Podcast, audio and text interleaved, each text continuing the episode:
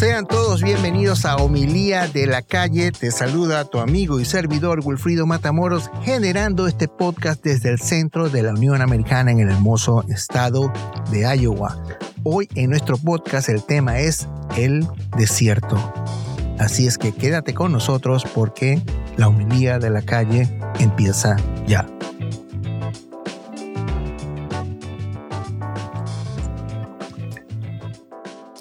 Una vez más, muchísimas gracias por acompañarme aquí en el podcast de homilía de la calle. Si esta es la primera vez que escuchas el podcast, recuerda que puedes visitar las diferentes plataformas de podcast, buscar por homilía de la calle y ahí podrás encontrar nuestros otros episodios.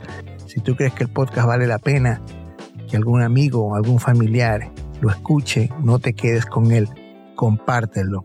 Bueno, como digo al inicio del podcast, hoy vamos a estar hablando de el desierto. Hace pocos días hemos pasado en la cristiandad la época de la cuaresma, Lent, le dicen acá en los Estados Unidos. Y es una época, son unos días, 40 días, de ahí viene la, el hecho de decir cuaresma, que significa estar relacionado con 40 días tiene un protagonista especial, que es el desierto.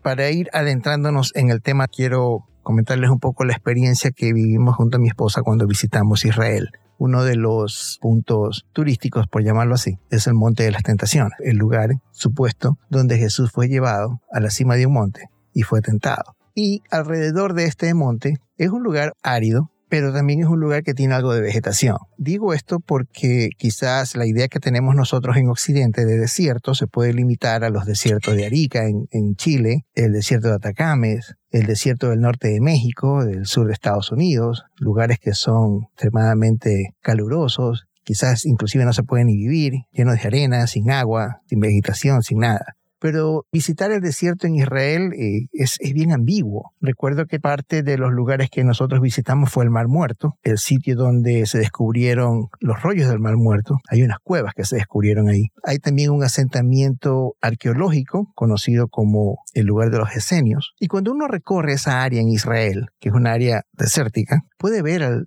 hoy en día al costado de la carretera, sembríos de palma, sembríos de cítrico. Y uno puede decir, wow, o sea, en este desierto no es tan desierto. O sea, esa ambigüedad de un desierto vida-muerte se da en Israel. Y me imagino yo que también se dio en la época de Jesús. Inclusive en la Biblia encontrar eh, relatos de los pozos de agua que existía en esa época, los viajantes que cruzaban el desierto que era un lugar también peligroso porque así lo pintan también no solamente los libros bíblicos, sino también los libros históricos. Iban quizás demarcados por los pozos. La gente tenía que ir de pozo en pozo. De esa manera se abastecían de agua. Dicho esto, ya teniendo un poquito más claro la idea de lo que es el desierto en Israel, que no es tanto como nosotros lo imaginamos en Occidente. Quisiera ya introducirme en lo que el podcast se refiere con el tema del desierto. Quiero empezar citando algo que leí en el libro de Frank Jalix, que se llama Ejercicios de Contemplación, porque el desierto más allá de ser un lugar, digámoslo, geográfico, es un protagonista clave dentro de la historia de la salvación. Miren lo que dice el libro.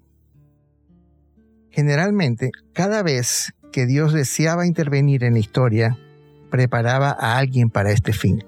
Generalmente lo apartaba de su entorno natural y lo llevaba al desierto. Ahí lo hacía permanecer por un tiempo prolongado hasta que le concedía un encuentro con su persona. Así sucedió con Abraham, esto también sucedió con Moisés y después veremos que sucede también, por ejemplo, con Isaías, sucede también con Juan el Bautista, y obviamente sucede también con Jesús. Y ya entrando al estilo de homilía de la calle, antes de comentar las tres lecturas que hacen relación a cuando Jesús va al desierto, a manera de comentario, previo al desierto está el bautizo de Jesús por parte de Juan el Bautista, y después del desierto está el inicio de la vida ministerial de Jesús. Esto vale la pena considerarlo, o sea, no ver el hecho del desierto como algo simplemente aislado, sino que está concatenado con una acción previa y una acción posterior. Dicho esto, utilizando cronología en los tres evangelios, no como lo encontramos en la Biblia, es decir, Mateo, Marcos y Lucas, sino usando un poco de cronología, porque como les he dicho en podcasts anteriores, especialmente en el podcast de Volvamos a Marcos, Marcos es el primer evangelio que se escribe, de ahí viene Mateo y de ahí viene Lucas. En el caso de Marcos, dice que el Espíritu empujó al desierto a Jesús. Mateo dice que Jesús fue llevado por el Espíritu al desierto. Y Lucas dice que Jesús lleno del Espíritu Santo se volvió al Jordán y fue conducido por el Espíritu al desierto. Cito las tres y no solamente una, por el hecho simplemente curioso y que quiero dejártelo de tarea, mejor dicho, va a ser parte de la tarea, de cómo Jesús va al desierto. Va empujado, va llevado y va conducido. Dentro de la estadía de Jesús en el desierto ocurre lo que nosotros conocemos como las tentaciones. En el caso del Evangelio de Mateo, es un poco más claro, quizás, que Marcos y Lucas, de cuándo Jesús es tentado. Y para eso quiero citar lo que dice el Evangelio de San Mateo, utilizando la Biblia de Jerusalén en el capítulo 4, versículo 1 dice, Entonces Jesús fue llevado por el Espíritu al desierto para ser tentado por el diablo. Después de hacer un ayuno de cuarenta días y cuarenta noches, sintió hambre.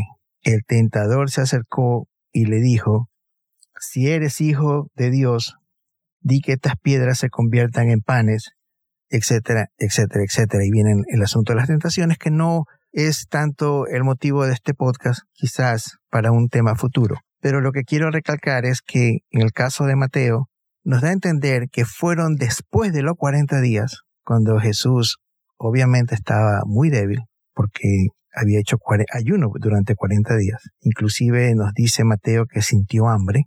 Es cuando ocurren las tentaciones. Como les digo, simplemente lo doy a manera de información porque lo que más quiero tratar en este podcast es el hecho de que Jesús tiene que ir al desierto, ya sea llevado, conducido o empujado.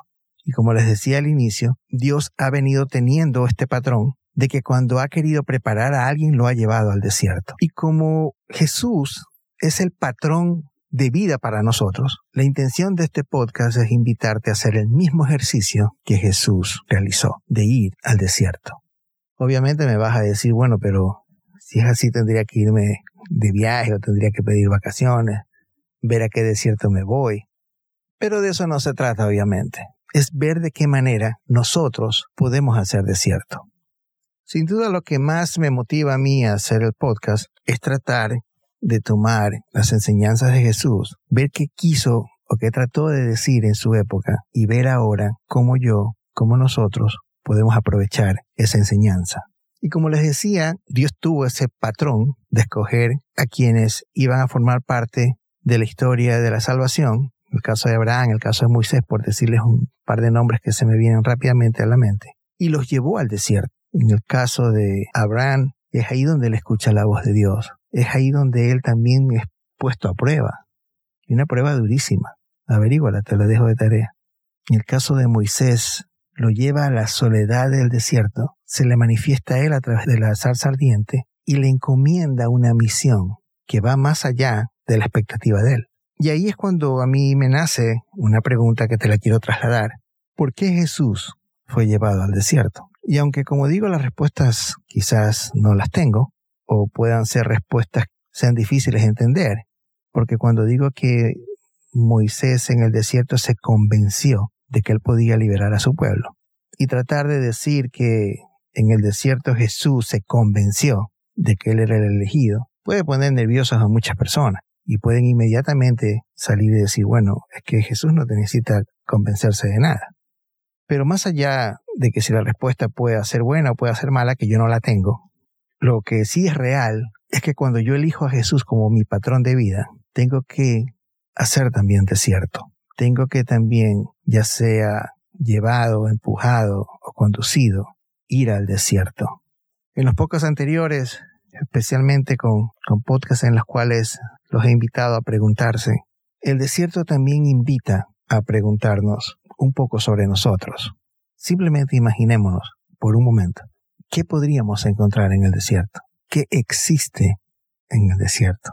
Bueno, podríamos enumerar muchas cosas, pero sin duda, en ese momento al menos yo descubro que lo que existe en el desierto es el silencio. Y hoy en día, en un mundo recontra, hiper, interconectado, lo que más creamos es ruido. O sea, sobre lo existente que es el silencio, creamos ruido. Y quienes buscamos ese encuentro con Jesús de Nazaret, quienes buscamos ese encuentro con Dios, a veces nos toca retirarnos para poder encontrarlo. Cada mañana uno prende el noticiero o uno lee a través de una tablet o de un teléfono las noticias y uno ve que realmente de cada 10 malas noticias hay media buena. Y uno podría quizás llenarse de pesimismo, pero la vida es hermosa. Quien diga lo contrario es quizás porque no se ha tomado el tiempo de percibirla. Y es en el desierto donde a veces nosotros percibimos mucho más. Y vuelvo y repito, quizás no lo dije antes, uno hoy en día se puede crear su propio desierto. En el lugar donde antes trabajaba había un día de exposición al Santísimo y por algún motivo a veces me tocaba ir al templo a hacer algo relacionado a mi trabajo y era impresionante el silencio que había. A veces había más silencio que cuando no se exponía el Santísimo. Me invitaba mucho a sentarme a veces en la última banca atrás y no tienen idea cómo uno puede descansar en el silencio. Haciendo una analogía a veces con las cosas que nos pasan a diario. Cuando recibes un email que por ave motivo no es de tu agrado o simplemente dice algo que no es, quieres inmediatamente contestar así con todo el sentimiento, con todo el deseo de decir déjame poner a esta persona en su lugar o déjame contestar y decir que esto no es así. Los sabios recomiendan a veces contar hasta 10. Bueno, hoy en día creo que hay que contar a veces hasta 100, hasta 1000 y hasta 2000. Eso se puede resumir en ve un ratito al desierto y regresa. Los problemas que a veces tenemos en la casa, que te llaman al, teléfono, te mandan un texto, tu esposa te dice, sabes que esto pasó con tu hijo, hay problemas con tu hermano, problemas con tu familia, problemas con un amigo, y en esa inmediatez que nos ha invitado este mundo super hiper interconectado, queremos resolver las situaciones en un instante. Ahí es cuando entra también el desierto. De ahí para adelante hay problemas inclusive mucho más graves, de hijos, parientes, amigos, que ni siquiera creen en Dios. Y dicen, bueno, si Dios existe, ¿dónde está? El problema es que con tanto ruido es difícil escuchar la voz de Dios. El caso de Moisés me llama mucho la atención, porque inclusive en la Biblia podemos encontrar el detalle de que Moisés era medio tartamudo, una cosa así, tuvo que llevar a alguien más, no quiero hablar ahorita de memoria, para que le ayude a hablar con Faraón. Él tenía quizás temor de ir, no se sentía capaz de poder manejar la situación. Pero es en el desierto donde de pronto él se conoce a sí mismo y puede decir, yo puedo ir, no hay problema. Quizás no puedo solo, pero llevo a alguien más. Y él resuelve ir y él termina siendo el liberador de su pueblo. Es en el desierto también donde nosotros podemos conocernos a nosotros mismos, poder analizar a través de quizás de resolver un problema cómo somos en realidad. Siempre le decía a los padres de familia cuando les facilitaba clases de catecismo, nadie puede amar a quien no conoce. Y esto lo hacía en referencia a la invitación que les hacía de que lean las escrituras, especialmente los evangelios, que al menos conozcan quién era Jesús de Nazaret. De esa misma raíz de pensamiento, nadie puede dar lo que no tiene. Si tú no te conoces a ti mismo, si tú no sabes lo que eres capaz de dar, lo que eres capaz de ofrecer. ¿Cómo pretendes dar? ¿Cómo pretendes ofrecer? El desierto ayuda también a conocernos a nosotros mismos. Yo creo que el encuentro con Dios va de la mano de conocernos a nosotros mismos, porque estoy seguro que Dios vive en nosotros. Jesús de Nazaret vive entre nosotros. Pero si yo no me conozco, ¿cómo puedo relacionarme con Dios? Si yo no me puedo relacionar conmigo mismo, ¿cómo me puedo relacionar con Dios?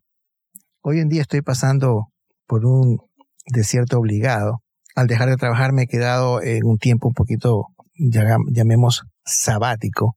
Y alguien me decía, pero te vas a aburrir estando solo, porque prácticamente en la casa mi esposa sale a trabajar, yo ya no, no tenemos ya los chicos en la casa entonces paso gran parte del tiempo solo. Y yo siempre les digo, bueno, felizmente yo me caigo tan bien que no tengo problema. Y eso va un poquito también para ti, o sea, que también te caes que puedes permanecer solo por un tiempo. ¿Qué tanto te conoces que puedes permanecer solo por un momento? Y es ahí cuando empezamos a concluir un poco este podcast quizás con una tarea que hagas. ¿Qué tanto tiempo te puedes desconectar de todo? Porque no es imprescindible, no es vital estar súper, hiper interconectado todo el día. 10 minutos, 5 minutos, 20 minutos, 25 minutos. De convertir un rincón de tu casa en un pequeño oratorio, con algo que te ayude quizás a desconectarte o a conectarte también. Yo tengo una foto del Príncipe de la Paz, ahí se los dejo de tarea, lo que es un, tiene una historia bonita de quién lo pintó. Y es una imagen que a mí a veces me ayuda un poco así a, fijar la mente ahí o a fijar la vista ahí y, y, de a poco me ayuda a desconectarme. Si tienes un jardincito bonito, a donde de pronto puedes escuchar así a los pájaros o, a los grillos o a otro tipo de animal silvestre que haya por ahí afuera, también te puede ayudar. Asegúrate de dejar el celular lejos de ti. 15, 20 minutos no se va a acabar el mundo si lo haces. Si eres creyente ya se te hace fácil rezar, se te hace fácil orar, puedes utilizar ese tiempo para una oración. Trata de que no sean las repetitivas. A veces venimos y, utilizamos el rosario o que utilizamos esas oraciones que nos conocemos, pero trata también de, de interiorizarte tú mismo en base al silencio. Te aseguro que no es una prueba fácil. Suena, suena sencillo. Y para eso de pronto Puedes empezar por 5 minutos, por 10 minutos, por 15 minutos. Yo no sé si llegues a 20 minutos de entrada, totalmente en silencio. Y no trates y no luches de poner tu mente en blanco. Porque así como los pulmones funcionan cuando estás respirando, la mente también funciona. Así que no luches por poner así, no, tengo que poner la mente en blanco y concentrarme y meditar y orar. Es difícil al, comienzo. Si crees que no eres una persona que puede sentarse por 5, 10, 15 minutos a hacer una especie de, de oración contemplativa, de una meditación dirigida, o quizás crees que no eres de esa onda, dedícate a ti mismo entonces esos 10 o 15 o 20 minutos. Dedícatelos a ti.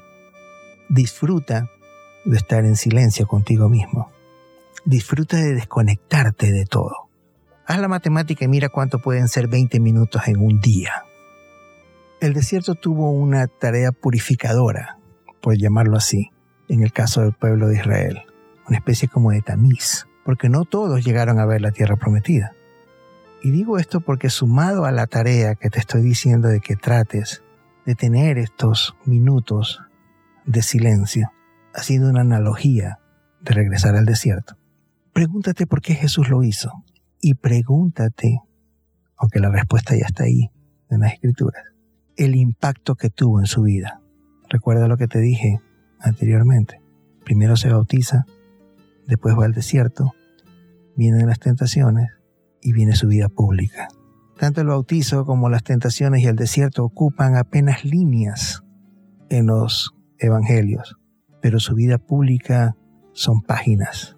Podría ser quizás un pequeño detalle dentro de la vida de Jesús, pero el impacto que tuvo fue tremendo. Imagínate qué impacto puede tener para ti el bautizo, o sea, la conversión, el desierto, o sea, la purificación, las tentaciones, que las podríamos quizás traducir como el discernimiento y los frutos que tuvo cuando empezó su vida pública. Por algo nadie se quedó en el desierto simplemente fue un estado, fue un momento, fue un tiempo. Cuando Dios llamó al desierto, nadie se quedó ahí, nadie se quedó a vivir ahí. Lo que nos recuerda que hay que hacer éxodo de vez en cuando. Y hoy en día podríamos hacernos hasta una rutina, ¿por qué no decir diaria, de ir a nuestro desierto personal, a escuchar en ese rincón que hayamos preparado, donde estamos totalmente desconectados, sentir la presencia de Dios, ¿por qué no decir escuchar la voz de Él? Y que nos prepare para cada día de las tentaciones que tenemos a diario. Soy la voz que clama en el desierto. Así lo decía Isaías y así lo repitió Juan el Bautista. Soy la voz que clama en el desierto. A veces nos quejamos de que nos hemos olvidado de Dios. La tarea es volver al desierto. Sigamos ese patrón que Jesús nos dejó, de ir al desierto. Tratemos de hacer como Él lo hizo y alejarnos de todo para poder allí escuchar la voz de Dios. Pienso yo que esa es una de las enseñanzas que puedo rescatar de la ida de Jesús al desierto. Quizás a través del llamado de Juan el Bautista, soy la voz que clama en el desierto. Jesús nos trata de decir que es en el desierto donde podemos escuchar la voz de Dios. Y ese desierto nosotros lo podemos crear. Ya tienes ahí tarea. Y al igual que Jesús, podemos ir allá las veces que sean necesarias, las veces que necesitemos escuchar la voz de Dios. Bienvenidos al desierto. Esto fue Homilía de la Calle.